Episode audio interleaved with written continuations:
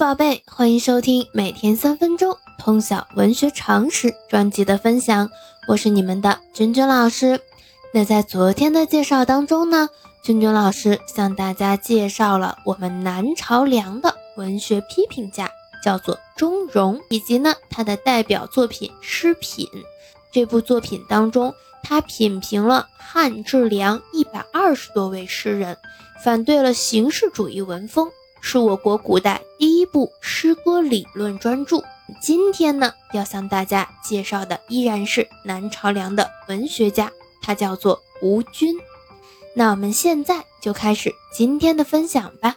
提到吴均的话，同学们应该都是非常熟悉的，因为呢，他在教材当中的引入还是比较多的啊。原来呢，有引过吴均的诗，叫做《山中杂记》。这是我们小学时候学过的诗文，那在中学阶段呢，也有引入吴均的作品，在初二阶段叫做《与朱元思书》。那学了这两部作品，如果我们对吴均这个人还一点儿都不了解，那就不太好了。所以，我们今天的话呢，来简单的介绍一下吴均。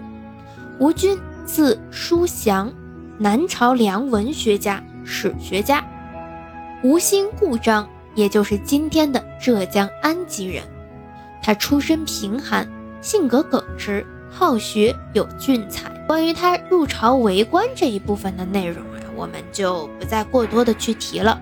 我们还是更多的去说他在文学方面的一些成就。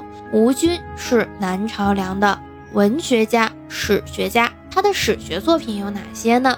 其实吴军这个人呀是非常通史学的，他著有《齐春秋》三十卷，《妙记》十卷，《十二周记》十二卷，《钱塘先贤传》五卷，并且注释了范晔的《后汉书》九十卷等等。但是比较可惜啊，这些呢目前都还没有留存。那我们之前也提到了范晔的《后汉书》的作品，我们会发现其实。你如果掌握的文学知识比较多啊，很多人物之间是有密切关联的，因为他们毕竟是一个朝代，或者说是先后次序啊，他可能会借鉴前人的作品，所以其实你要是通晓一部分的文学常识的话，很多你都是多少知道一些的啊。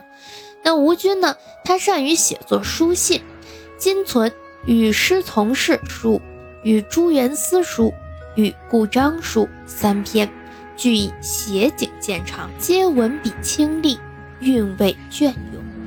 他的诗作呢，亦风格清新，多为反映社会现实之作，为时人所效仿，号称吴君体。